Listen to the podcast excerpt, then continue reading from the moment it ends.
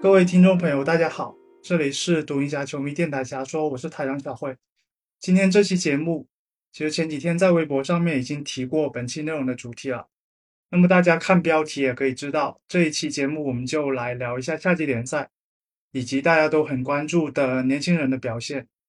那么今天一起录播课的小伙伴是 Jason 和小明哥，照例还是让两位先跟大家打声招呼吧。Hello，Hello，Hello。哎哈喽球迷朋友们好，我是小明。今年夏季联赛，独行侠一共打了五场比赛，四胜一负，也是这几年战绩最好的一次。那么今年之前上一次赢球还要追溯到二零二一年啊。去年独行侠还是全联盟唯一一支没有赢下任何比赛的球队，可以说是非常难看。那么今年不一样，今年夏季联赛的热度比较高，一个原因无非就是看新人，还有看一下哈迪。好，那我们一开始先来聊一下两位新秀好了，先来说一下莱弗利吧。啊，这个夏季联赛莱弗利场均可以贡献八点四分、八篮板、零点六盖帽。那么作为莱弗利的头号粉丝，Jason，你先来点评一下莱弗利吧。我知道你有很多话要讲。来吧，啊，好的，嗯，那就由我来先开始，我来大吹特吹了啊，准备开始 可以，可以。啊，就像我前几天在微博上说的一样啊，准备大吹特吹。呃，先我先来提几点，就是关于他今年的一个表现的一个点评，就是这五场以来，呃，首先呢，你看数据，他一个八加八加零点六，然后他场均三点四个犯规，这样一个数据来说，其一个新秀新秀的内线来说，我觉得算是比较平庸的一个数据了。就是你单从数据上看是比较平庸，但是我觉得就是他有很多就是在数据之外我们能看得到的一些很不错的一些优点。你像是呃我们在他选秀前选秀前对他的观察，包括选秀后对他一些进一步的了解来看的话，他的优点什么？他优点就主要集中在防守端，不管是他整个一个换防能力啊，还是他一个协防补防的影响力，以及他的一个他的一些面对挡拆的一个大防小的一个能力，这些是我们在选秀前就已经知道的问题。夏季联赛的意义在什么？夏季联赛的意义不在于说是我来看这个球员，可能他有多牛逼多牛逼这样子，但是它真正意义是我们来看他与选秀前的一个预期，它是怎样一个它的落差也好，还是怎样一个更高的一个水平也好，我们来看他的一个具体水平是怎样的，看他的缺点在哪里。我觉得这个才是夏季联赛对于我们观察新秀的一个意义所在，就是你对于他的那些优点来说，其实大家都其实都挺清楚的嘛。然后呢，我我们回归到夏季联赛表现来看，莱维呢，从第一场开始，我们其实就能看出他的一些缺点在，比如说什么啊，挡拆质量差，他整个一个假挡非常明显。然后我们还要还会看到他一些呃，比如说进攻端啊，那些篮下的一些放放篮手感很差，这些大家都是看得到的。但是我觉得整个夏季联赛看下来，我反正我个人是比较乐观，就是我在他身上我是能看到一些很优秀的一些点，一些能证明他能打出来的一些点，就是你能看到，你能发现就是他他的那个表现，首先从表现上来看的话，他是每一场每一场他是都在有改善的，就是自就跟他自己说的这，他有在问，比如说他在开赛前他会问赖特还有那个哈迪他们是喜欢怎样的一个挡拆的掩护的角度，然后呢去，并且在不同的表不同的那个比赛后啊，他会找那个杜德利，他还会要那个比赛录像去观看比赛录像，他整个一个学习的态度非常积极，包括他跟钱德勒这样一个老师的一个进行一个沟通。钱德勒是负责他，主要是负责他的一个呃篮下的那个手活的训练，还有他的一些呃比赛的一些分析啊，还有他的一些呃站位选择一些经验上的传授。在这些上呢，你可以看出莱弗利是一个学习能力很强的人。从他从第一场到第五场，他每一场他那个挡拆表现其实都是有进行一个优化的。然后呢，还有一个一些比较让我超出预期的点，就是他的一个策应，他一个策应的能力算是我觉得是很惊喜的部分，就是他你可以看到他的一个出球，他是准确度，还有他的一个出出球的一个速度，其实是比我想象中的要快不少。就是他提前他会提前去观察好位置，而不是说我接到球我再去观察一个整个队友的一个分布情况。然后呢，他的一个空间感其实也展示的比较明显，就是他其整个挡，其实他就算你是假挡，但是他整个挡拆后的他一个走位都很不错，包括他防守端，防守端他的那些面对对面挡拆的时候一些 ice 的执行啊，面对对方的那些呃 weir 一些他的一些换防的一个能力，大家都看得出来，包括第二场的时候检验的时候面对那个霍姆格伦，因为霍姆格伦虽然说。吃了经验的亏嘛，被克姆格伦篮下打了几个，但是整体来说，他整个一个防守端还是展现的特别淋漓尽致。这就是我呃想推的部分在这边，主要是集中在他的一个，你说球商也好，还是学习能力也好，就是我是觉得这一部分是我非常满意的。小明哥有什么补充吗？呃，我这边的补充，其实想从他的一个成长背景的角度来讲一下。可能前面 Jason 包括上一期电台里面我讲的部分都是偏这个技术层面，从和他选秀时的预期去做一个对比。然后那一部分我上一期其实已经说了不少了，这一期呢就想说一下这个莱弗利的一个成长背景吧。啊，那我说一下这块儿。呃，莱弗利他在很长的时间是在一个单亲家庭成长的，嗯，他的父亲呢是一名厨师。但是在他七岁的时候，他爸爸就因为吸食这个海洛因过度去世了。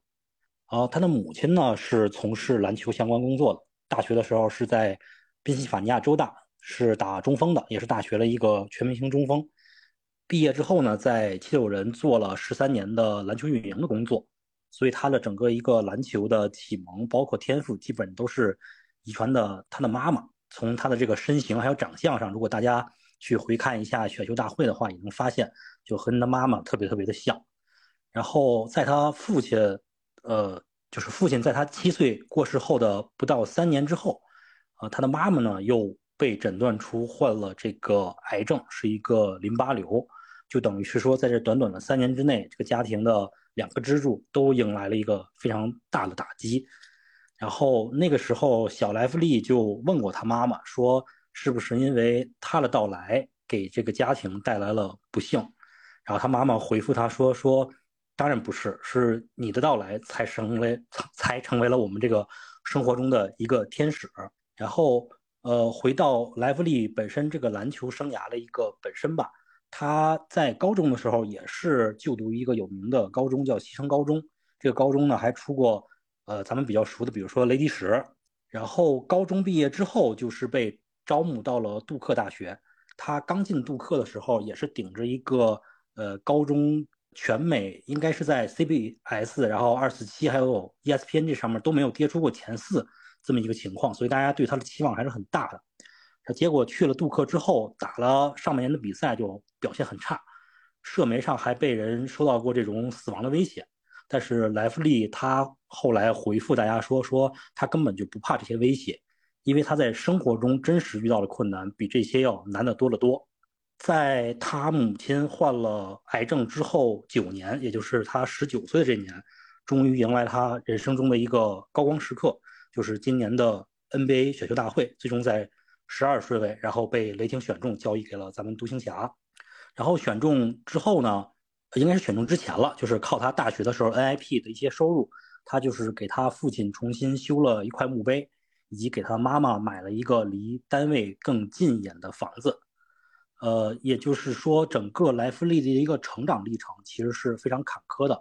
他险些就是双亲都可能不能够去支持看到他今年的一个现状，所以他对于这块还是充满了感恩的。然后这一部分的成长经历呢，有点让我想起了两个球员，一个是 Omax 马奎特大学的前辈啊，吉米巴特勒，他也是一个单亲，就是。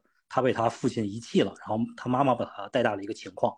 另一个呢是咱们的之前的雷吉布洛克，他也经历过这种亲人在他进 NBA 前后纷纷离他而去的这么一个情况。然后这两个球员呢给我的一个印象都是非常的职业。我想这一点可能在莱弗利之后的职业生涯中也会伴随他整个这个成长历程吧。这个这个成长的经历对于他来说，然后回到呃下联。表现的本身，我简单的说一下吧。刚才一开头，小辉也念了他的下联的一个表现数据，然后我提几个主要的，一个是盖帽。呃，上一期其实我在这个电台里面大吹特吹了一顿莱弗利，说他盖帽率多好多好多好，结果这个下联就就打我脸了，这盖帽只有场均零点六次。对，然后这一块呢，我仔细的看了一下这个录像，尤其是第一场和呃切特霍姆波伦做了一个对比，呃，莱弗利在这次下联中盖帽这个或者叫护框吧，他表现出来相比于切特的差距，我感觉有。一点主要是他调整这个站站姿角度的速率是不如切特的。切特他就是如果球员无论是从左边还是右边或者是一个变向切入到篮下的时候，切特能很快的转过这个身来，然后去护框。而莱弗利虽然说他已经敏捷性不错了，但是在这一方面可能距离切特这种还是有一点点差距。这是呃护框这方面。另外一个数据呢是防守篮板。他的防守篮板的话，下联场均有四点八次，如果我没记错的话。其实这个数据，我们就和同队去做对比，Omax 他的场均防守篮板在下联里面都有四点二次，所以这两个一个内线一个锋线，他们的防守篮板数据是差不多的。这一点的话，我感觉还是莱弗利的一个下肢力量不太足够。他无论是呃挡拆的掩护，还是篮板的卡位，他特别喜欢用手去。挡人，而不是说用自己的躯干，比如说用用这个胯、用腰这个部分去挡拆，或者是用屁股把人挤开，这种动作他很少出现，更多的是拿手这么去一挡。而很多这种矮壮篮板怪，他用手根本就是挡不住的，所以出现了很多防守篮板在后两场，比如说被西布维、被啊第二场打勇士的时候雷吉佩里这些抢爆了的情况。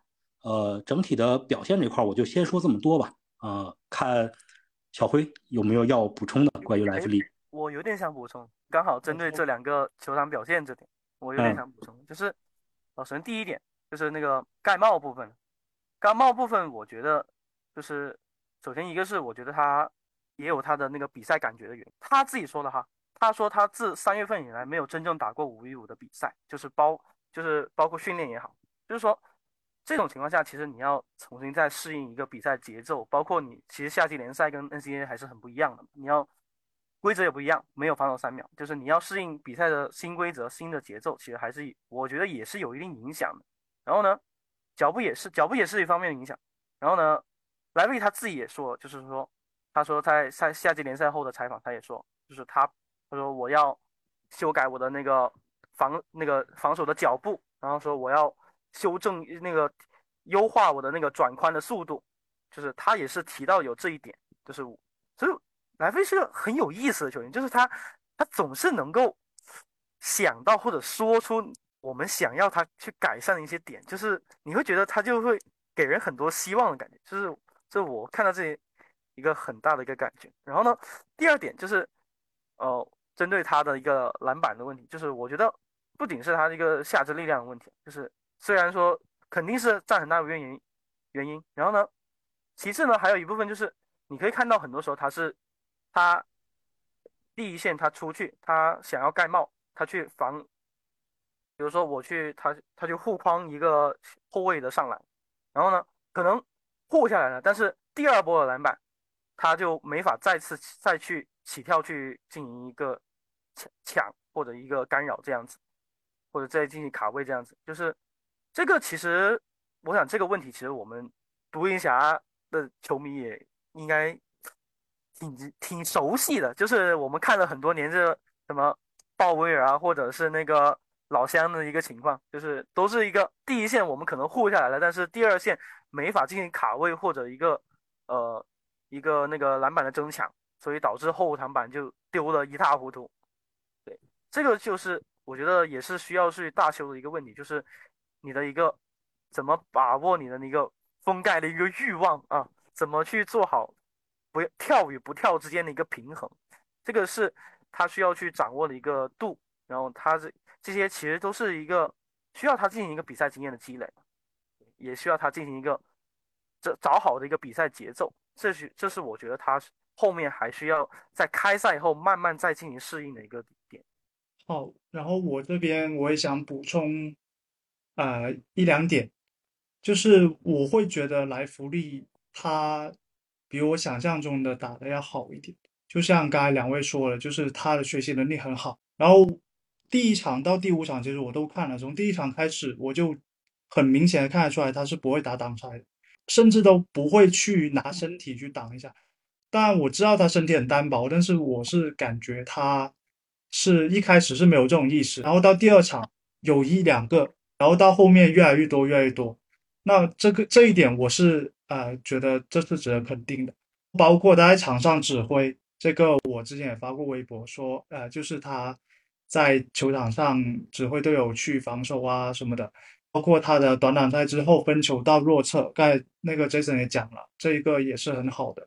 呃，很想在这里说一点，就是不太看好他的话，就是因为两位都相对来说没有提这一点，我会认为说。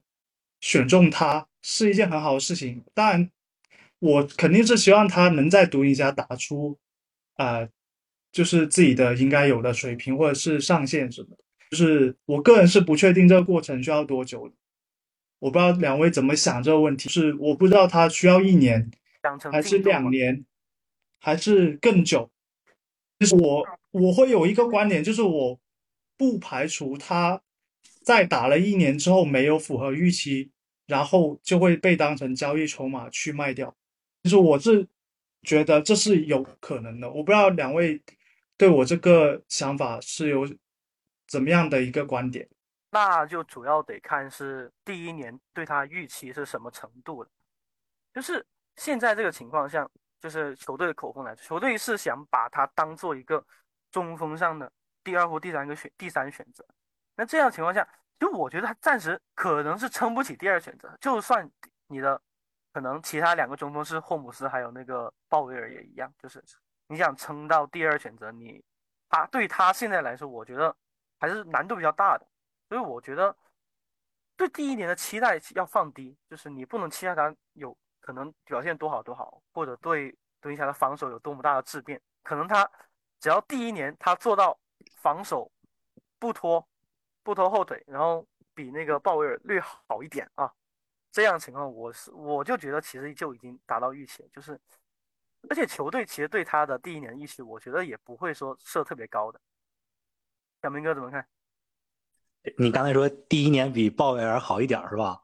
我说的护框啊，护框啊，护框第一年严谨，严谨严谨严谨严谨一点，好吧？嗯。然后我就想，我们这儿。吃着火锅，唱着歌啊，都特别高兴了。结果小辉就给我们发刀片问这个莱弗利会不会第一年打完就被卖？这太可恶了啊！一定要上微博喷他。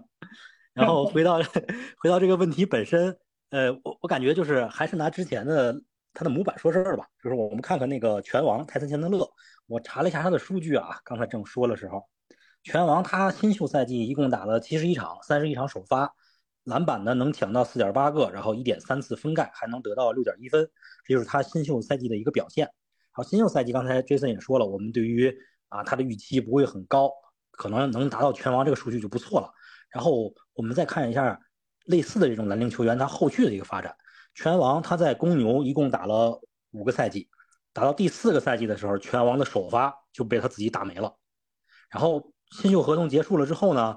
我没有仔细查呀，不知道是留了一年资质还是怎么回事儿。总之，一共打了五个赛季，公牛也没留他，就去黄蜂了。然后在黄蜂打的也很挣扎，直到说被独行侠交易过来，就是呃咱们熟知的一零到一一赛季，这个拳王才相当于焕发了第二春，包括在之后去纽约进到防阵的一个表现。然后到一零赛季那个时候，拳王已经多大了呢？他已经二十八岁，在这个联盟已经打了十个赛季了。也就是说，在前九个赛季的拳王都是一个表现不及他当时选秀预期的这么一个状态，所以我说，对对对，所以我说莱弗利，我觉得第一年打不好啊，才是符合预期；打得好才见了鬼了。那得看你好的标准是什么嘛，对吧？是，但是我会觉得说，那如果下赛季球队战绩压力很大，就是你很明显就就是缺一个。首发级别的内线，然后他打的又很不好的话，那你手上的筹码，你现在手上的筹码就是二七年首轮，然后我会相信，如果假如你去换一些比较好的中锋，例如什么阿伦啊，例如什么呃特纳这些，我我会觉得人家会想要莱弗利来当筹码去去换回来。那那下呃第四期吧，第四期的话题有了，第四期就可以讨论一下，如果用莱弗利换这些，大家愿不愿意换？这个，我这个只是先投反下一期就。可以讲了，下一期我们讲那个留言的时候就可以，可以可以去讲。我我真的会认为，呃，今天是聊年轻人嘛，那当然年轻人多是好事，但是大家都知道，其实年轻人多，在某种意义上来说也不一定是好事。就像老鹰，对对，激战力也对受影响嘛。是，所以对于一一支上赛季刚刚是吧，连季后赛都进附加赛又进不去的球队来说，我会认为球队是有一定的压力的。是的，是的，嗯，这个答案还得开赛以后才能看。对是，只是我想就是泼一盆冷水。其实，其实莱弗利，我是觉得他这几场比赛打的总体上还行，我会给他七十五分，不会说给他很高，但是七十五分我觉得已经比我想象中要好。哎，对我我我其实给的也差不多啊，但嗯如果可能第一场那些多上点，或者说呃第一第二场那个赖特少打点，那我觉得可能我可能有机会他的分可能会比这更高一点。小明哥给多少分？呃，我差不多吧，也是七十五八十这个样子，基本上就是一个符合预期的得分。嗯，嗯，行，这样没有那个欲扬先抑了啊。后面有，后面有。好，那莱弗利我们就讲到这里。OK OK，OK OK，好，那下一个就是 Omax，好吧，Omax，呃，两位来，呃，小明哥现在讲一下吧。呃，啊可以其实大家对 Omax 感觉都很熟悉了，我我真的我也是难得给他剪了那么多视频，呃大家都看到他防守上面的表现。来，小明哥先讲一下吧。行行行，呃，我还是先说一下 Omax 在夏季联赛的一个数据吧。啊、五场都打了，场均能上二十五点四分钟，十二点六分，投篮命中率呢是一个四成出头，四十三点九，三分投的比较烂，场均出手三点四次，命中率只能达到一个二十三点五。然后罚球呢，这点挺让我惊艳的，场均能博到五点六次罚球，而且命中率能有百分之八十二，一个非常不独行侠的罚球命中率。篮板呢，刚才我也提到了，防守篮板能抢到四点二次，总共能抢到五点四次。呃，盖帽率还是很少，场均只有零点二，非常符合那个咱们的刻板印象。抢断呢能有零点八次，大概是它的一个下联数据。刚才几个重点数据呢，我讲的时候也重点提到了，比如说这个三分吧，二十三点五的命中率，大家一听就感觉哇很烂，才投这个命中率，那感觉是尼利基纳的水平啊。其实我们看一下这届新秀，其实不包不光这届新秀啊，往届新秀，尤其是首轮卖潜力的这些新秀，其实他们在下联里面投的也都不怎么样。就 Omax 这一个百分之二十五左右的命中率，在首轮的三十位新秀里面，已经能排在中段了啊！这个可能是一个违反大家这个认知的一个数据。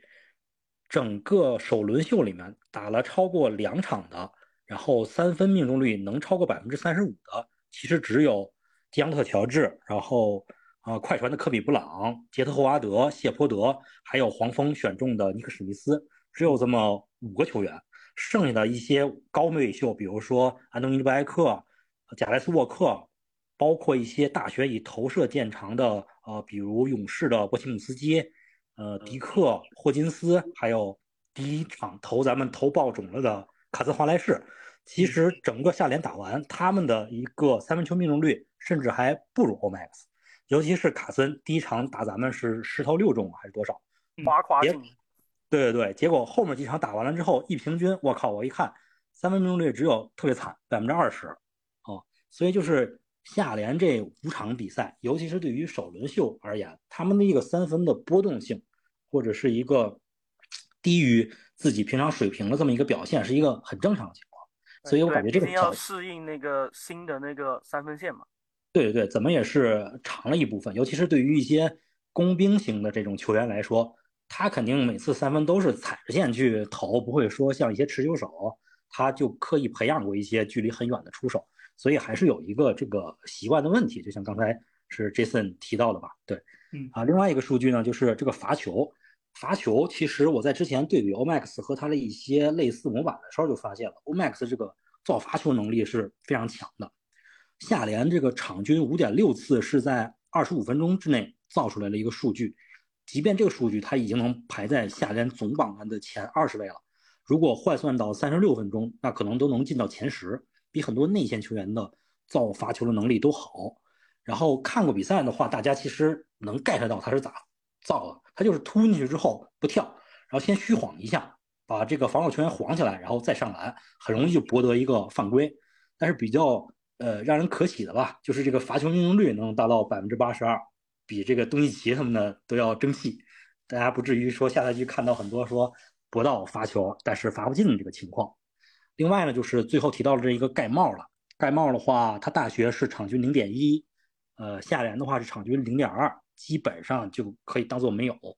这个我还特意在夏联这几场比赛里关注了一下，Omax 为什么盖帽这么少。我就会发现，首先 Omax 他是一个呃领防人的角色，这是在大学。然后夏联夏联里面呢，相比于大学，他的协防的角色呢会稍微多一点，但是更多的还是存在一个外线的扫荡，然后内线呢主要还是以补防为主。所以本身他去去到这个篮下的机会呢是没有这么多的。另外是他在篮下的时候，上一期我也提到过，他的一个防守习惯就倾向于不跳，然后伸直手，尽量的减少犯规，去这么做一个简单的干扰的方式。所以我感觉他的这个盖帽数据的减少，也不叫减少，就是本来就少，还是和他的一个打球习惯有关系。而不是说他不能得到这么一个数据，毕竟从体测来看，Omax 无论是横移还是一个弹跳都是非常优秀的。所以说从动态的这这个角度来讲，应该不会是说他做不到，而是说一个打球的方式不会产生这么一个数据。所以对于这一块我还是比较乐观，不觉得是一个特别大的问题。然后 Omax 这块的话，刚才两位也提到说做了不少他的。无论是这个切片的讲解啊，还是呃像 Jason 写的那个小小长图，对，然后其他的看看两位继续补充。啊，那我来进行一个补充吧。Omax 其实，呃，我想其实我们也不用介绍特别多，毕竟大家都看在眼里，而且视频也很多。他其实整个整个夏季联赛来说，我觉得其实。大部分是符合我预期的，就是我之前好像不知道在哪里，本是群里还是哪里吹牛逼，我跟他们说，哦欧麦斯夏季联赛铁定场均能上十多分。我记得我是吹过这个，就是我当时判断依据什么，一个是他根据他当时那个联合试训啊，让他选秀顺位飙升的那场对抗赛，他当时那场拿个二十二十分嘛，就是我觉得他这个他这种。现在现在这个运控水平，他现在这个运控水平来说，相对于大学来说还是有进步，就他整个运球比大学还是稳稳了一点，他整个运球的推进的一个速度其实还是不错的。现在，而且他现在一个骗犯规的能力，包括他一些之前大学也有的这些习惯，比如说那个虚晃啊这些，还有一些转身，对他有转，他有一些被打转身的。这些的一个习惯让他能够骗到一些犯规，加上他一个罚球命中率的一个进步，所以我觉得他在下联拿到这个分数，我觉得是完全不意外的。啊，就是啊，唯一不没想到的是，其实他下联第一个进球是个三分的，这个是我第一个没想到的。他三分其实，呃，我觉得问题还好，就是你能看出他的一个手感的还不错，他整个一个出手后他的那个球的旋转还不错。但是他三分的整个姿势，我觉得还有优化的地方，比如说他可能出手那下，你会觉得有一点点卡卡的感觉，所以就这些还是有可以优化的点。然后他整个防守端的话，他协防比我原来预估的要好，就是你看到他那个下联，他也不完全是承担一个领防人的那个职责，他也有很多顶防啊，或者他一些那个站在此四十五度角那个侧翼的地方，他进行一个协防，他的一个收缩的一个防守，其实你会看到。他整个一个收缩，其实效果还是不错的，就是他的意识还有那个站位呢也好，都是比我觉得是我观察部分来说，这部分是更好。然后呢，篮下的盖帽率这个问题，我也不知道怎么来解释嘛，就是不跳肯定是个原因嘛，但是不跳它不一定是个坏事，就是对于新秀来说，不跳肯定是那个利大于弊的，就是他的一个。被骗犯规的几率是小很多嘛。所以，反正我是很看好啊，OMAS 能够进入一个常规赛一个轮转阵容。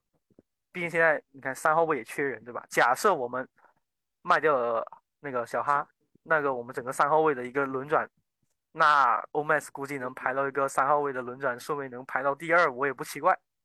反正这是我的一个目前来看的一个观察。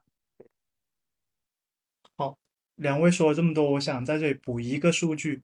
我我有看到很多球迷拿 Omax 去跟呃电风扇去做一个对比，当然也有很多球迷肯定是相信它的上限是不止到电风扇这级别的。那么我想说一下电风扇第一次打夏季联赛的数据。那电风扇第一次打夏季联赛场均是上了二十二点二分钟，然后他场均只有两点八分，三点五篮板。然后投篮命中率是百分之十六，三分命中率是百分之二十三点一。从 Omax 第一年打夏季联赛的这个数据来看，我是个人是觉得，那他的表现相比于电风扇那肯定是好太多了。Omax 第一年他的主要任务还是要把三分先把它给投好了，先把三分就这一点做好，然后再去。谈进一步去开发什么其他持球啊各方面的一个事情。那如果他三分，特别是底角三分没有投好的话，我会觉得他先不要去考虑别的。就是其实我我也能理解很多球迷对他的期待也很高。第一年其实 O.G. O.G. 艾伦诺比他第一年打下联的数据也就是场均十五点七分，然后六个篮板，投篮三分也没有到百分之三十。那也不是说他能。到 OG 这个级别，但是我会对 Omax 的未来会比较乐观一点。他不会让我去想说，呃，可能之后有一个很好的球员，他会不会拿去做交易？我我没有对他有这方面的担心。他跟莱弗利不一样，程度不一样。对，我会认为他是现在这四个小朋友里面最不应该被卖的那个。同意，同意。对，位置位置嘛，毕竟位置比较稀缺。他是有上限在的，那其他三位，因为我们建立在东欧在球队的情况下，那其他三位其实，呃，不管是从完成度上面，还是说从功能性上面，都会没有欧麦子那么好。我确实，其他几个完成度其实，呃，相对来说没那么好。格林完成度可能是相对最高一个，对，但是格林现在。格林现在的问题主要是定位不不明确嘛？是是，对。但欧麦斯出来就不一样了，欧麦斯他毕竟体型摆在这里，他定位他在独行侠定位肯定就是三四摇摆这样子。对，然后你欧布洛克又刚走，那本来还有个布洛克，你说顶在他前面，可以可以吃他一定时间。那现在布洛克也走了，格威格威肯定也要打四，他很难说打三打三，他可能慢了点。是上赛季电风扇走的时候，库班说：“呃，电风扇走了，能给格林腾出一些培养的空间。”现在看来，可能这个培养的空间就给 Omax。是，所以这方面其实还是还是值得下赛季去看一看。那么 Omax，我其实这赛这个下联我会给他九十，其他十分就扣在投篮嘛，也投射吧，投射十七中四。其实我觉得还行。其实我看了他全部比赛嘛，然后也会觉得他有一些三分其实也是不是那种很偏的，也就是顺方而出的那种。那如果再运气好一点，说不定投篮的命中率也会高点。所以这方面我也不太担心。我会给的高一点，你会给九十五是吗？我可能会给九十五以上哦，接近满分的水平。就是我觉得他的那个就是。就很好啊，他这个时间交这个数据，还有这个表现，是挺好，是挺好。是的，好像不光国内啊，那外网好像对于这个 Omax 喜爱程度也是最高的。对，都是你你你就看我前几天发的那个简评，低于预期预期那个栏我是填的暂无啊，没有任何低于预预期的点。好，那。Omax，我们也就讲到这里了，因为这个这小小朋友大家都真的特别熟悉啊，我们也在微博上面我发过很多他的他的相关的内容或者其他的分析什么的。我们来再来讲一下，呃，哈迪吧，好吧，哈迪这个其实他挺让我纠结的。说实话，这这一部分哈迪，我想先来呃简单开个头吧。就是我会觉得他在下联的定位和他下赛季在独行侠的定位应该是不一样的。我觉得这一个一定要先放在前提去讲。但是他只要在下联打球，那我相信对方主就是就对手主教练肯定会对他的一些进攻去进行一个针对性的部署。然后如果你用球队核心的视角去看他的表现的话，我目前来看会觉得他下联打得很很差。但是他在常规赛他又没有太多这种机会去让他打一个这样的角色，这是我。一个比较纠结的地方，或者是比较呃忐忑的地方吧。其实我对他期待还蛮高的，因为大家也看到我之前在微博上面说，就是打下联之前，啊，达德利对他的一个期待啊，或者是他自己平时发的一些训练视频什么的。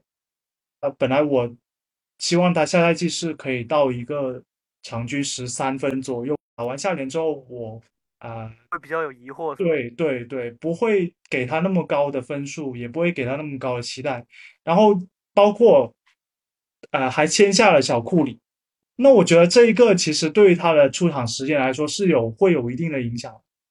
其实只要他打得不好，小库里就会完全吃他时间。我会是这么觉得。好，那剩下的呃还有其他补充，两位来补充一下吧。辉总真的是阿迪的粉丝。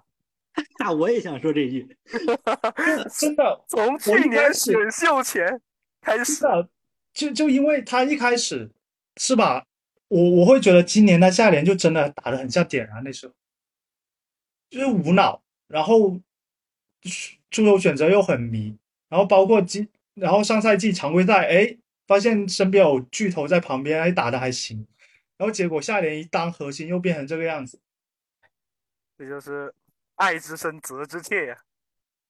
来吧，你们有什么其他的可以补充一下？阿迪，阿迪，其实我觉得，我也我也看了很多，我也看我也看了很多哈迪的球。就是自从去年选秀之后，啊，那选秀完群里全都是啊啊阿迪吗？嗯，选秀前辉总还专门啊发微博说选哈迪就。脱粉啊，然后呢，然后我们也看到了啊，后面打到三四月份的时候，啊，辉总那个群里 ID 都改掉了，改成 Hardy Party，啊，什么叫真爱粉？这就是真爱粉。哎，尴尬了，真的尴尬了。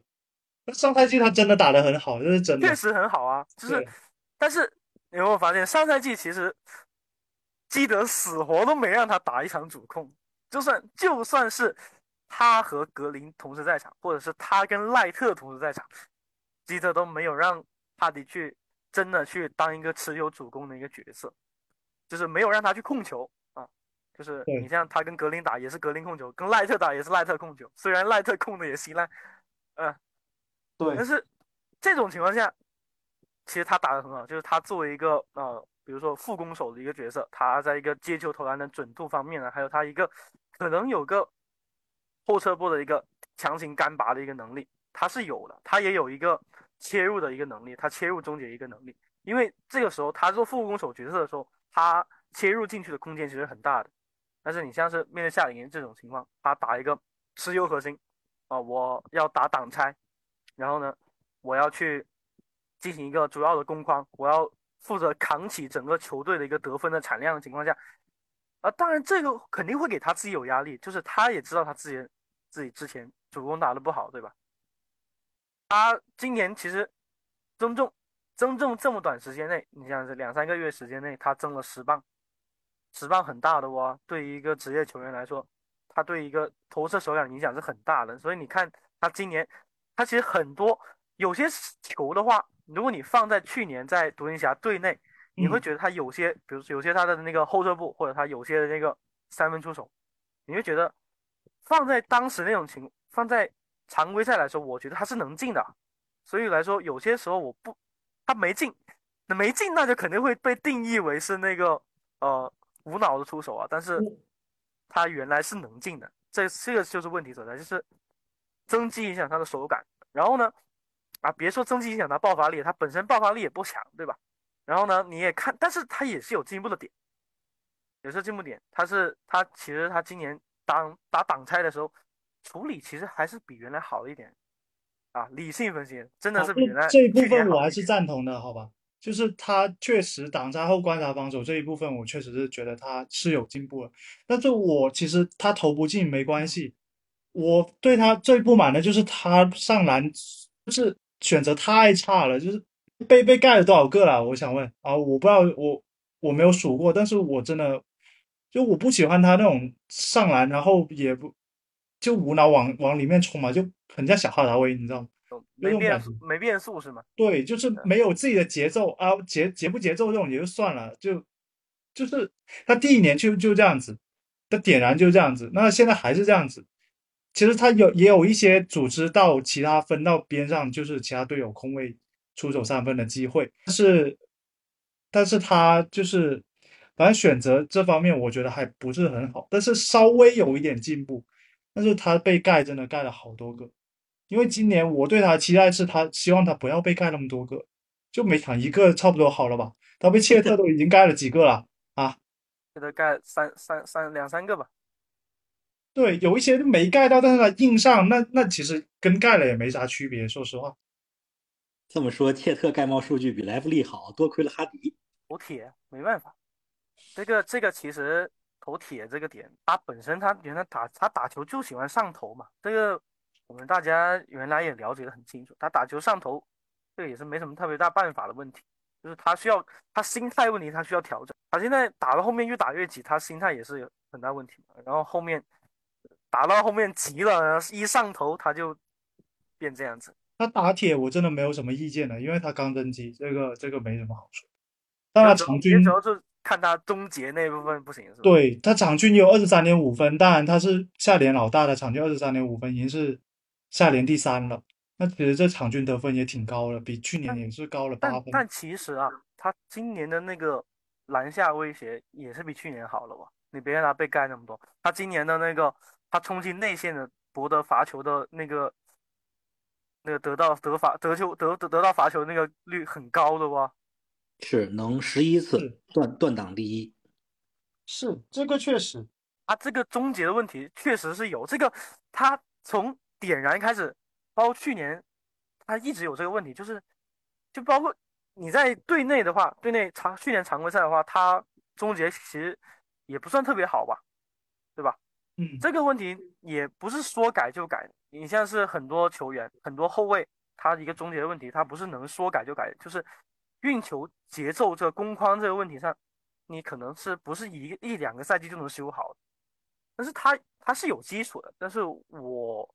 还是不那么看好他那么短期就修出来了，但是有改善是有好，我是觉得他问题还好，但是他今年这个防守端我是真的看看不是很懂，他今年的防守端真的是特别烂，就是进攻进攻上上你效率低也还好，但是你防守端你今年已经说了你增肌你是要为了增加对抗你是要想防守，但是你防守端。还打这么乱，这样子一步上去切球，然后，呃，两个人放进去，让莱弗利一个人看两个人，那怎么顶嘛？对吧？这谁也护不住这个框，就是我觉得他整个防守端还是问题挺大的啊。不过也对他要求也确实是略高点，毕竟你看三十七号秀，而且去年才打了正正常规赛，也是后段后半段打的比较多，所以我觉得还行吧。他今年就是。我能给他打到个及格的分数，就及格的分数也不高也不低，我是觉得他勉强算及格。但是那我那我还能给到八十分呢？啊，八这么高分？我还能给到八十分。我不是欲扬先抑，我会 我会觉得他确实无论是控球失误这这块控制的还可以，头铁这一个我知道，这这确实也没办法说一下子修回来。但是但是我是担心他下赛季导致的嘛？你知道吗？我担心他下赛季，他他如果控球这方面第二就是当副攻手二次处理这方面，如果他他他处理的不好，或者是他投射不行，他他的时间会被小库里完全吃掉的。我这个才是我担心的。那他如果没有上场时间的话，那那我会把它卖掉的。我如果我是管理层的话，但我觉得，我觉得就是他跟小库里目前如果进球队的话，我觉得定位还是有点不一样的，略微有点不一样。阿迪更会更偏得分手一点。就是小控小库里可能会更多承担一个第三控卫的一个职责，这是我的想我的想法啊。那小哈达威走了呢？就是就是建立在小哈达威走了的前提下，就是让哈迪去吃原来小哈达威的部分职责这样子。那如果是这样子，那他要打三号位，或者是呃，反正是反正是侧翼的话，这那他防守下也是也也还是不行。啊，那能。委委委屈一下东契奇，呃，减个肥上去顶一顶三号位啊！我给他都挺漏的。其实我给他八十分，原因是七对七六人这那场我会印象深刻一点。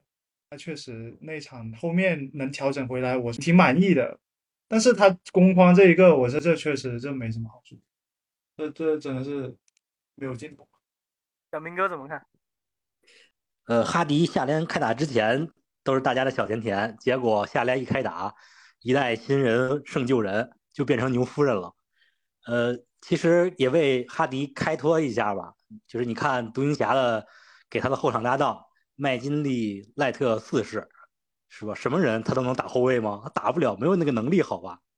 所以说，对呀，打不了啊。所以说哈迪要独自承担起这一个扛产量的工作。当然了，如果你去看了一下比赛的话。我感觉可能他对于杜德利对他的指示有点误解，杜德利跟他说这次下联让哈迪做回自己，结果哈迪他不是那个自己啊，不是下不是点燃队的那个自己，他真做回去了，就和点点赛点燃一样，就是非常无脑的一个出手，然后协防也也不上，对，就跟他在一年之前这个表现简简直就是一模一样，呃。如果说稍微做一点技术分析的话，他的持球、然后投篮、然后自己的单防和协防这几个方面来说，基本上都没有特别大的亮点。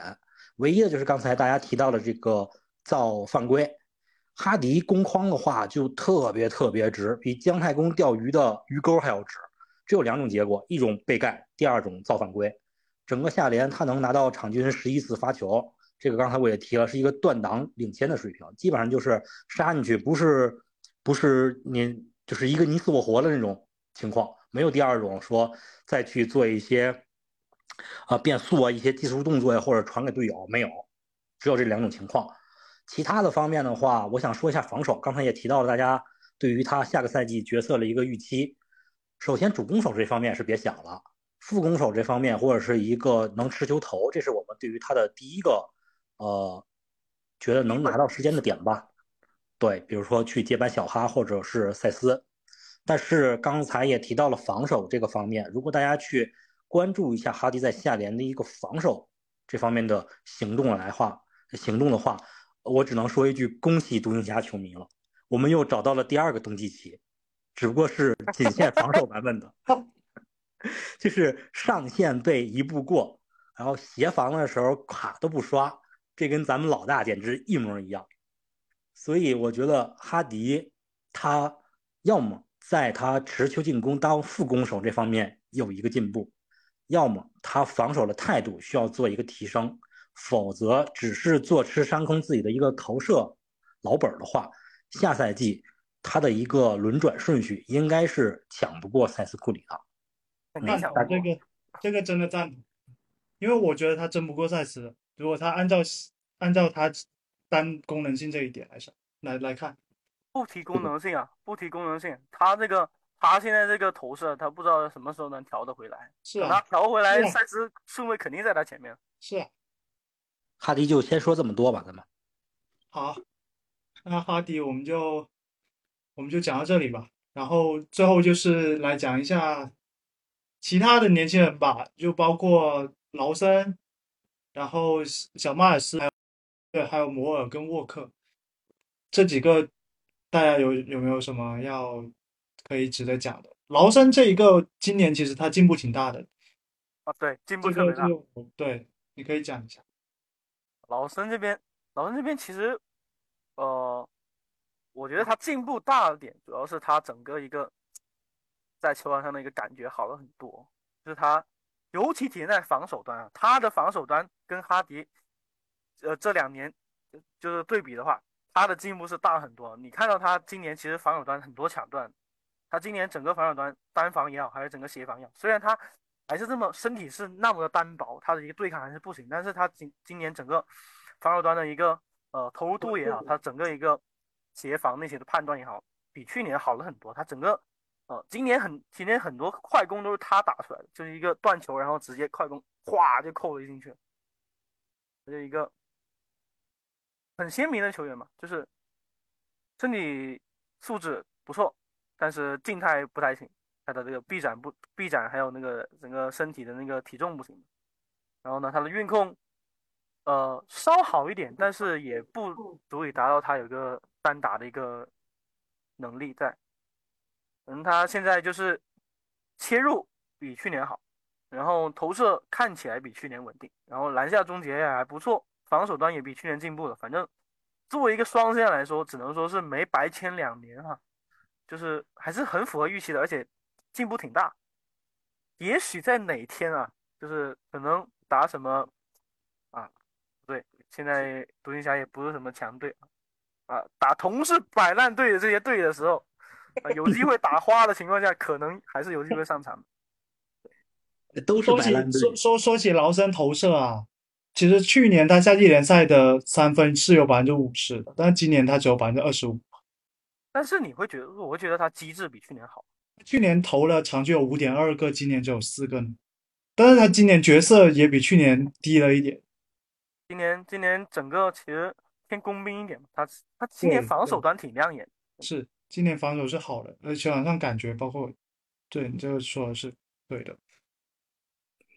还有那些什么那个迈尔斯，迈尔斯，说实在话，我是觉得存在感没有沃克强了。就是他反正反我不管，反正都比赖特强。啊，那 确实，那那这几个后卫谁不比赖特强？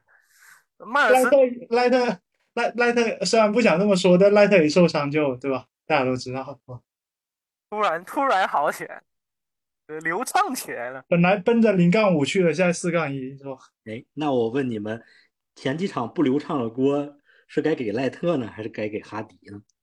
我觉得赖特多一点。你看那第二场，第二场赖特下去，哈迪还在，这不逆转了？啊，对吧？反正赖特也不在了，就把锅先甩给他。哎对，不是赖特在球场上的那种感觉是真的不行，就是很明显，就是你会感觉一个人会不会打球的的那种那种感觉是不一样。那就是他矮嘛，他矮，而且他脑子还不行，那那他打球干嘛呢？我想问，是吧？矮还没有视野，还没有还没有球商的话，那很难哦。我我真的第一场我刚我下午还又重新看了一遍录像，我真的受不了了，真的。我真是受不了，他直接突进去，他直接就无缘无故，他球就没了。就就要不是丢球，要不就直接抛掉对。，对，那投射吧，那去年去年他他他好像打了那么多场常规赛，然后投射啊，也没进几个，也就进了一两个，投了十几个，进了一两个，那不知道要不知道要他干什么。啊，先不提赖特啊，好，提赖特这个估计能能那个刀个好几十分钟。嗯，好，迈尔斯，迈尔斯的话，哎，本地人，哎，本地人肯定好，本地人，哎，本地人就是好，好久没有本地人了，对吧？迈尔斯外线不太稳定，然后防守也没看出什么比较突出的点啊，对抗还行，对抗但是但但是其实最后那两场他打的还行诶，打的还行，但是我只是说相对来说没有沃克那么亮眼，对吧？就是你看他整体一个啊运球的感觉啊，整个一个投篮，但是他他整个对抗来说，他整个去上篮呢、其实终结还不错的啊。沃克就是沃他尺寸沃克要比沃克好一点吧？啊，尺寸要比沃克好一点。肯定比沃克好啊，沃克是纯纯一八零，对啊，一八零都不一定有啊。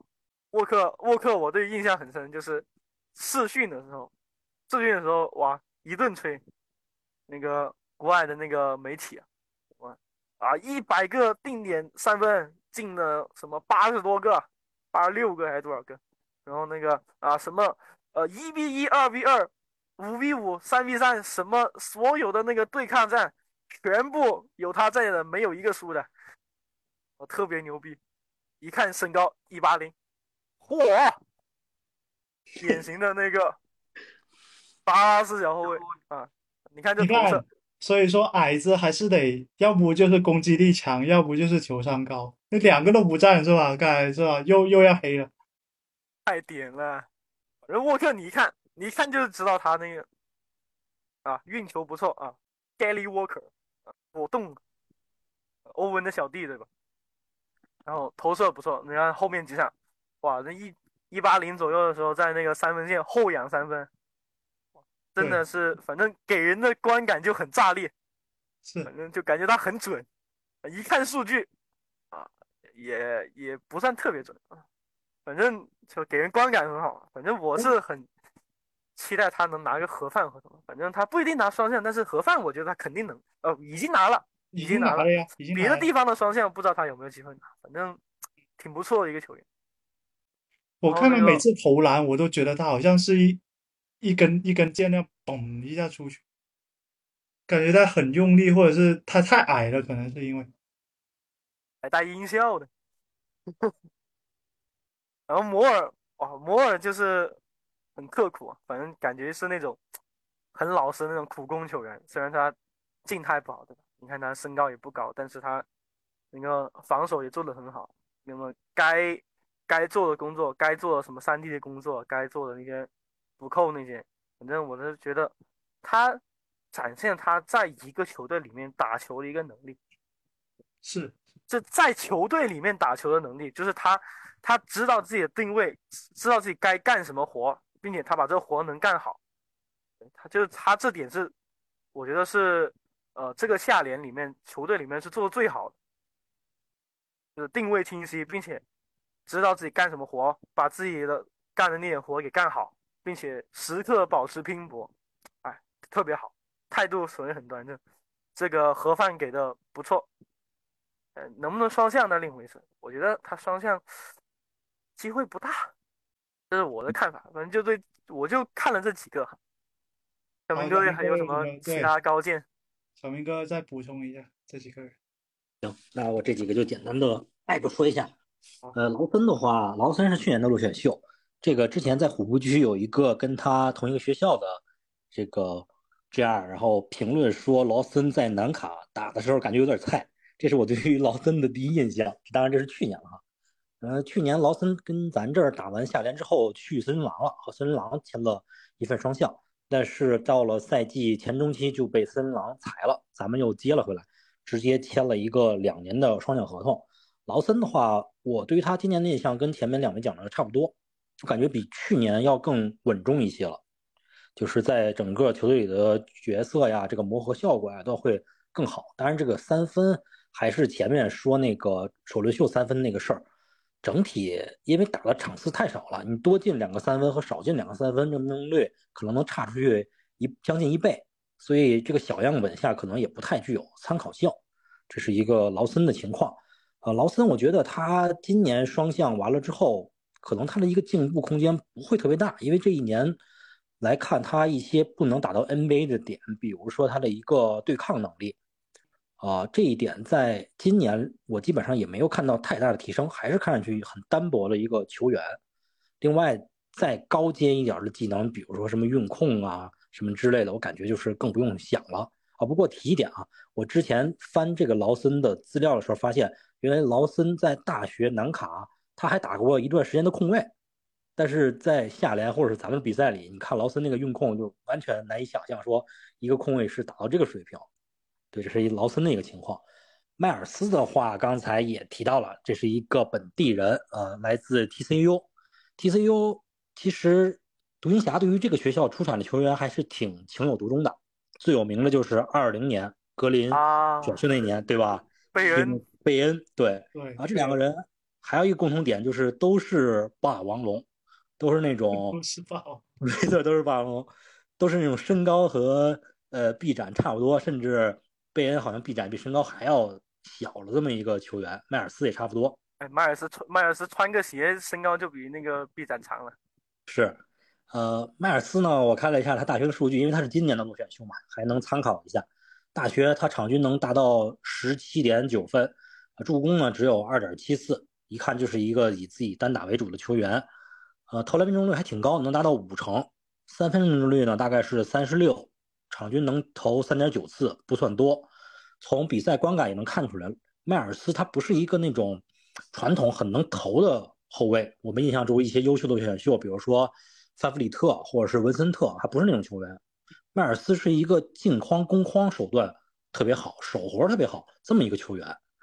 然后在今年开打之前，有一个对于迈尔斯的采访，迈尔斯自己说，他说，呃，他的投篮会比人们 印象中好很多。对我对于这个印象特别深刻。对这个我也听，我也有印象。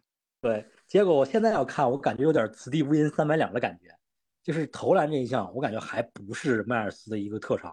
从这个无论是大学数据还是下联的观感来看吧，呃，迈尔斯这个球员，我之前排那个去统计各个网站选秀榜单的时候，其实他一一直是在次轮末有一定行情的，最高这个网站能给他排到第四十七顺位，在整个。这一届落选落选的新秀里面，综合的排名也是比较高的，基本上就是卡在那种刚落选的这么一个位置吧。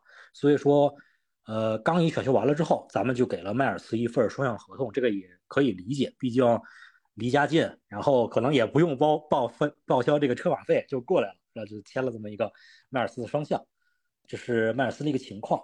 呃，接着就说另外一个身高也很矮的乔丹沃克。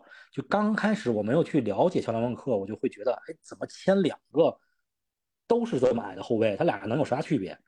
然后仔细看了一下他的比赛呢，就知道乔丹沃克跟迈尔斯的区别来说，乔丹沃克就是一个特别能投的球员。然后这一点呢，可能就是会联想到刚才说的那个范弗里特，我就狂扔。然后这一点上，从后面几场哈迪也不打，赖特也受伤了之后，就能看出来，但凡沃克一上场，他就。狂拽三分，然后如果我们只统计后三场还是后两场的这个三分场均的投射数据，我估计能逼近十，就是出手的一个次数。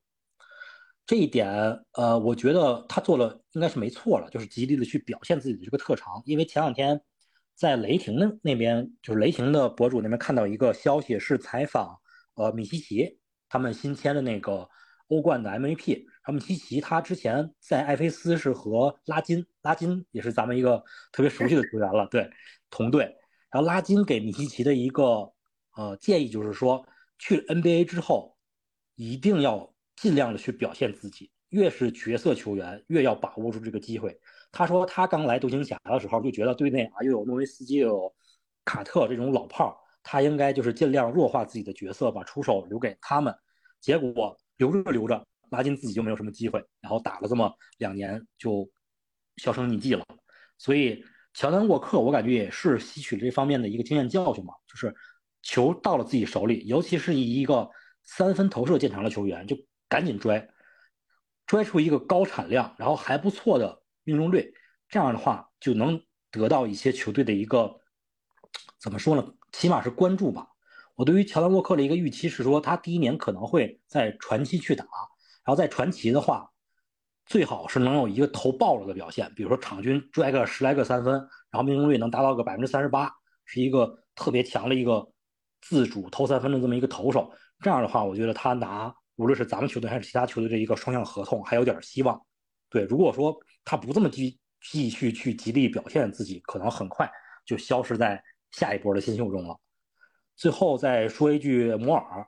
摩尔也是去年落选秀，但是去年摩尔选的时候已经二十四了，今年也就是二十五岁，所以他的一个潜力其实是非常非常有限的。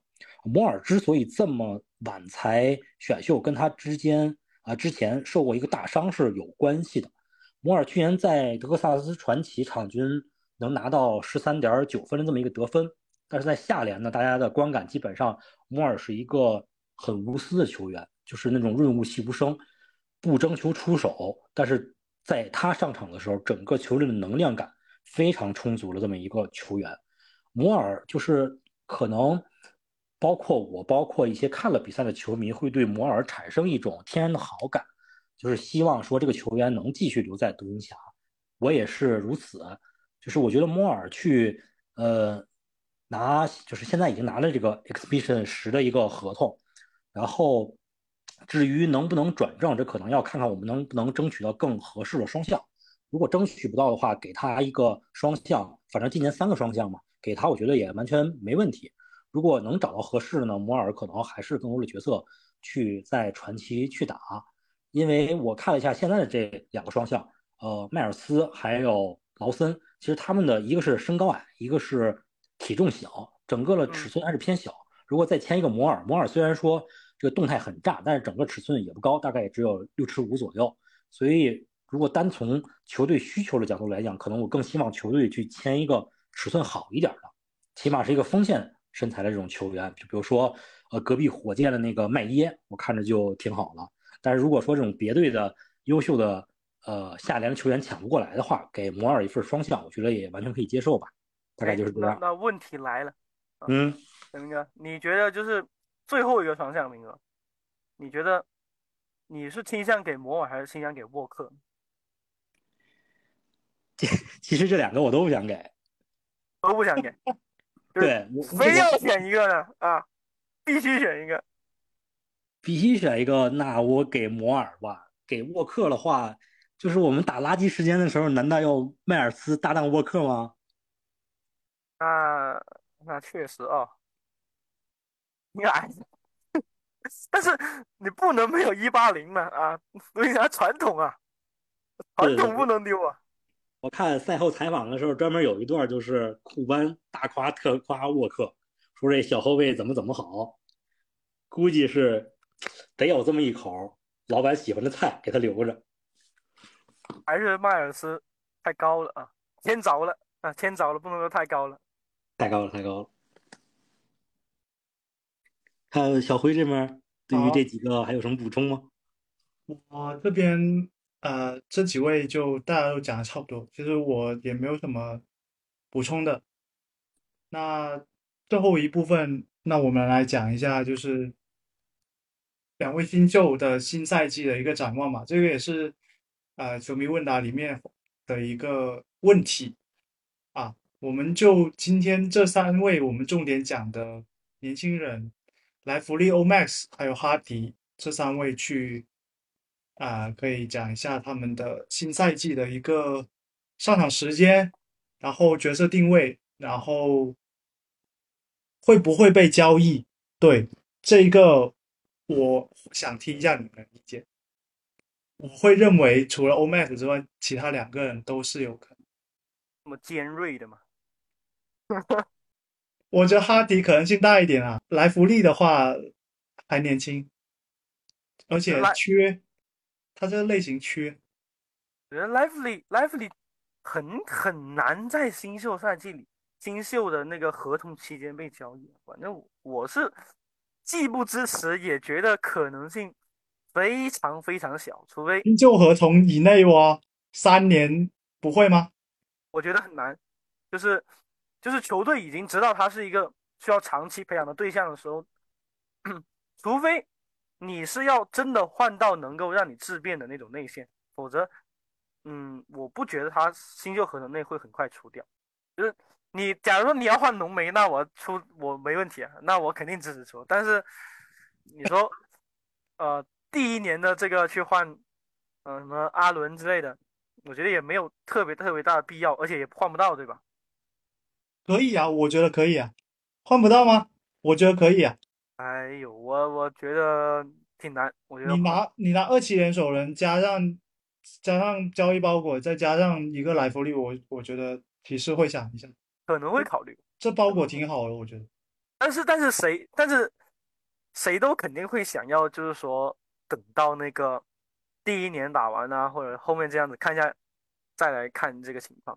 所以我是不太看好莱弗利可能会被交易这个这个事情。哈迪哈迪是有存在可能性被交易，就是我会觉得他跟格林比，我觉得格林其实我猜测啊，我猜测格林可能呃这几个月应该就可能会提前续约。我觉得他出哈迪的肯定可能会比出格林。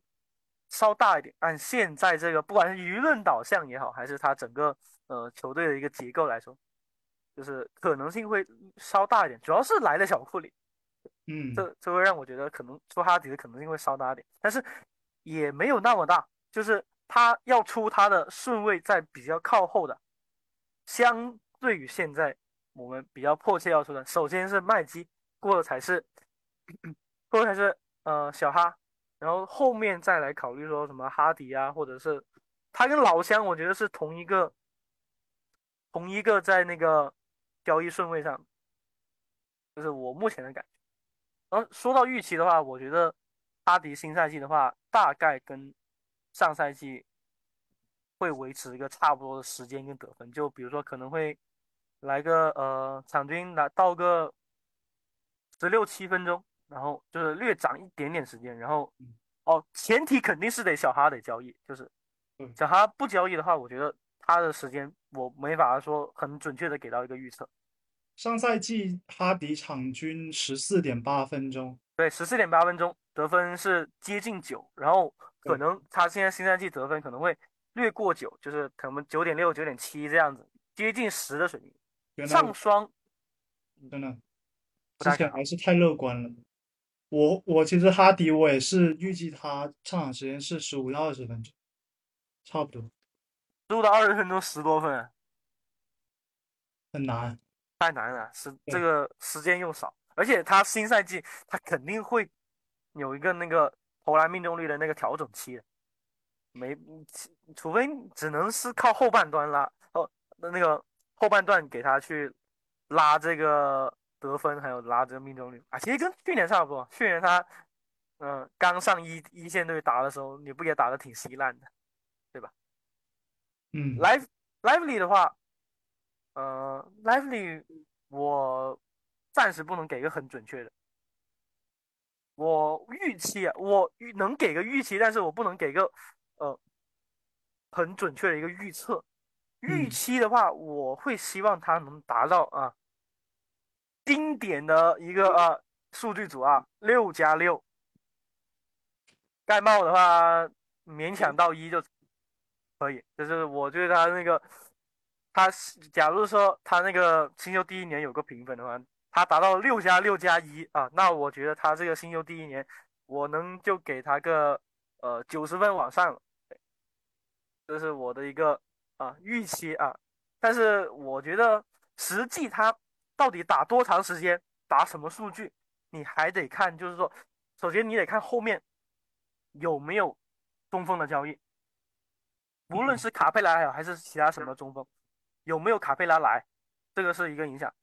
第二个就是他经历后面这几个月，他可能跟球队合练也好，怎样子也好，或者是开赛以后合练一段时间以后，他再上场也好，看他到时候的状态，这个是比较难预期的。毕竟他现在这个学习能力，我其实很还是很期待他在学了好几个月以后，在合练以后。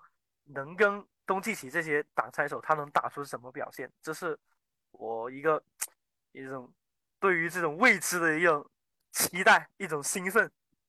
对你知道吗？如果他如果他能达到你说的数据，我会给他一百分满分，我会给他一百二，真的。六加六哦，对他达不到这个数字，我觉得不可能。对不对？特别是六个篮板，他根本不可能达到这数字嘛。啊，确实六个篮板太难了，在独行侠队，你呃，东契奇一个人就摘完了。六个篮板，上赛季除了东契奇之外，还有谁有六个篮板啊？没有了吧？可能欧文努努力可以。伍德有没有啊？哦，伍德有，对，伍德。那伍德他他也不是首发呀，他他他在本质上来说他也不是首发。我怀疑你们在内涵鲍威尔。我其实我其实一直我说经典数据，你还没明白什么吗？啊，鲍威尔有六加六吗？这么高吗？没有啊，没有没有没有没有六加六啊，六加四。鲍威尔也才四个。他四个不挺正常，但是莱利他毕竟高一点嘛，对吧？那我期待稍微放高一点，那他那不挺正常？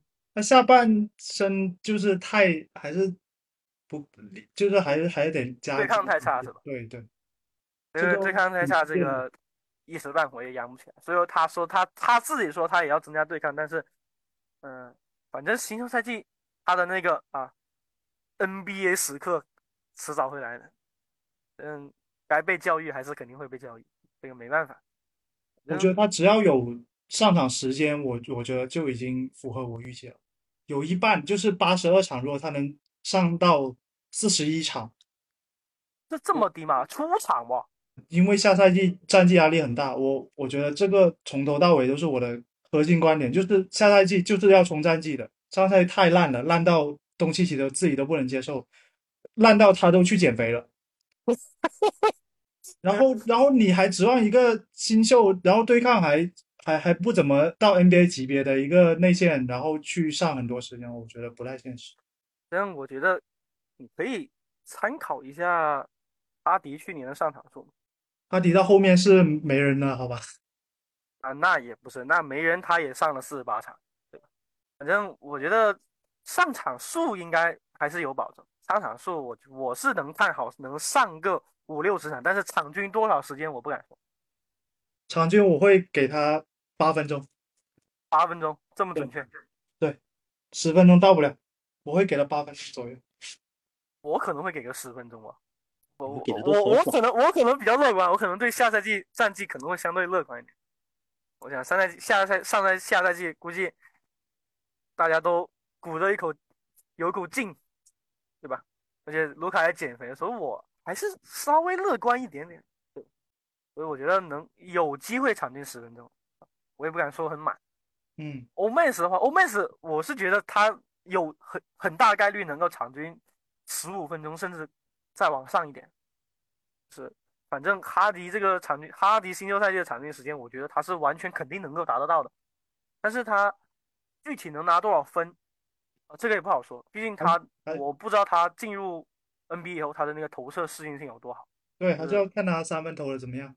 对，也他也有可能就是会，嗯，达到个呃类似于，比如说什么呃呃帕威啊，还是那个呃奥克罗他们那个新秀赛季那个数据，反正就是那个水平，就是也也不用太期待他数据能有多好看。他新秀赛季只要三分命中率能够上三成，有个三十一二趴这种，我觉得已经是，我是就会会觉得很满意。就是他只要能上三十，能上三十的命中率，啊，不要像哦，也不是，或者是然后就是不要像那个格林第一年的时候那样子巨头，那我觉得我就比较满意了。就是我不是很期待他的数据到有多少，我是。那个对他的那个出场时间有个期，有个那个期待。小明哥怎么看？对，小明哥补充一下吧。行，呃，我就说了具体一点吧，这几个数据。先说哈迪，哈迪首先是出场，我预期下下个赛季，那就是新赛季会比上赛季的出场数要稳定一些，应该不至于说到后半段才能捞到，应该前期就会尝试让他进入一些轮转时间。总的时长上，我预估一个十七分钟左右吧。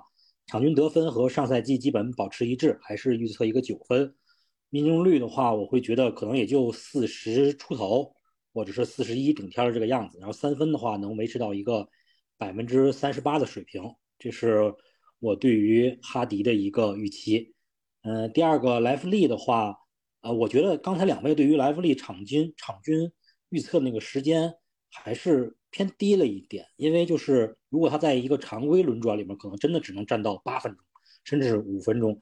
但是在漫长的八十二场常规赛里面，有很多时候可能主力会不打，他在某几场里面会捞到很多的时间，就把整个赛季这个时间平均长了。所以在这方面，我对于莱弗利的一个预期是，一个赛季可能能捞到五十五场左右的上场，然后嗯，场均时间我预测一个十四分钟左右。得分的话就五分吧，五分，然后四点五个篮板，零点八次封盖，大概这么一个数据。最后是 Omax，Omax，我觉得他应该是会比莱弗利更早进到轮转里的一个球员。我预计呃十场左右，最多十五场，可能 Omax 就能开始融入到这个独行侠的一个常规轮换里面了。我对于他新赛季的一个时间预期是二十分钟左右，得分的话六点五分，篮板大概三个，嗯，三分命中率大概就是一个三成吧，我先预估，嗯，抢断零点五次，大概 O max，这是我对他的一个预期。比赛的场数会比莱弗利多一点，预测一个六十五场左右，大概是这么个情况。针对小明哥说那个 Lively 那个场均时间的问题，我我也有些个想补充的点，就是小明哥提到，就是说很多时候他那个会有一个轮轮换的情况，就是假如说哈，假如说我们真的交易到了卡佩拉，真的交易卡佩拉，卡佩拉现在是个三号啊，卡佩拉挺脆的，其实现在，就是你也要考虑到，假如是卡佩拉来到了独行侠后，他作为首发中锋的话。那可能待的时间还会更长一点，很难，内线太多了，还有，我觉得很难，还有鲍威尔，对，鲍威尔怎么样？鲍威尔要吃个十五分钟吧，觉得，对，那没没办法，很难忍住啊，很难忍住用鲍威尔啊。哎，我我感觉，呃，一会儿晚上小辉可以在微博发一个，让大家预测这三个球员数据的。然后咱们到了赛季中什么的时候再回看一下，看看谁猜的更离谱，谁更打脸。这个这个可能可以猜一下。我反正休赛期这么长嘛，可以分开三天去发一下。可以可以，反正大家都挺无聊的嘛。对。不过我是觉得莱弗利他就是哪怕确实有一点时间或者是轮休什么的，但是他可能更多时间都。都会在发展联盟打球，但但是就是球队计划他说的不是这样子啊，就是你听 Nico 还有那个基德他们说，他们肯定这样说啊。那你一个十二号秀，你一下来就是说你今年就打就就去发展联盟吧？那不讲吗？那那他那他，你像去年去年说的，跟去年说的一样，就是他怎么也得把他摆上轮换来打一打，他才能做出决定，说要不要把他放下去。你的意思就是像麦基那样是吗？差不多吧，反正你吹你牛逼都吹出去了，你多少得试一试。你别说你别说跟麦基一样，哎哎，算了，麦基麦基不谈也罢。我觉得这一集播出来之后，肯定很多人骂我是哦不不是骂我是说我是黑莱弗利了啊。哎，主要是整集都在说莱弗利不行，莱弗利数据不好，莱弗利要被卖。主要是你，主要是主要是被卖这点可能有可能有问题啊，数据不好，我相信很多人还是很认同。我觉得被卖这点确实我会认为是有可能，但是可能也没那么快啊。但是我觉得主要是战绩压力的情况去考虑，还算还是算合理的。他毕竟毕竟你很很难像就是你又想培养新秀又想保持战绩，你换了欧文，你不欧文已经三十一岁了，不可能说。等再等他个三四四五年或者三四年什么的，然后东契奇又新合同啊什么的，那当然冠军很多时候都是要看运气嘛。但是我相信球队还是如果有补强机会，我相信他们还是会出手。就无论是换拿拿谁去换嘛，因为年轻人始终年轻人，你如果想养年轻人的话，你就学是吧？某些队不就好了，对吧？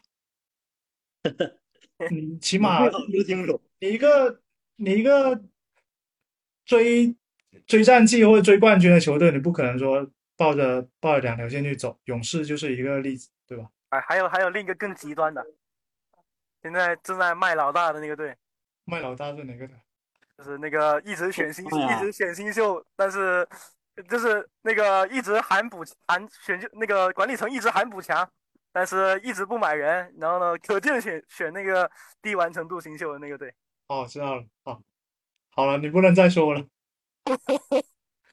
好了，知道了，知道了。那么今天我们主要是聊了几位大家非常关心的新秀在夏季联赛的表现。那么夏联过后就是到训练营还有常规赛。那我们开赛以后还会继续关注这几位球员的表现。之后如果有机会的话，也会跟各位继续去聊。大家觉得这几位新秀在夏季联赛表现怎么样呢？可以在评论区留下自己的看法。那么下一期我们会来聊一下大家平时聊的最多也是我们在私信收到问题最多的留言话题。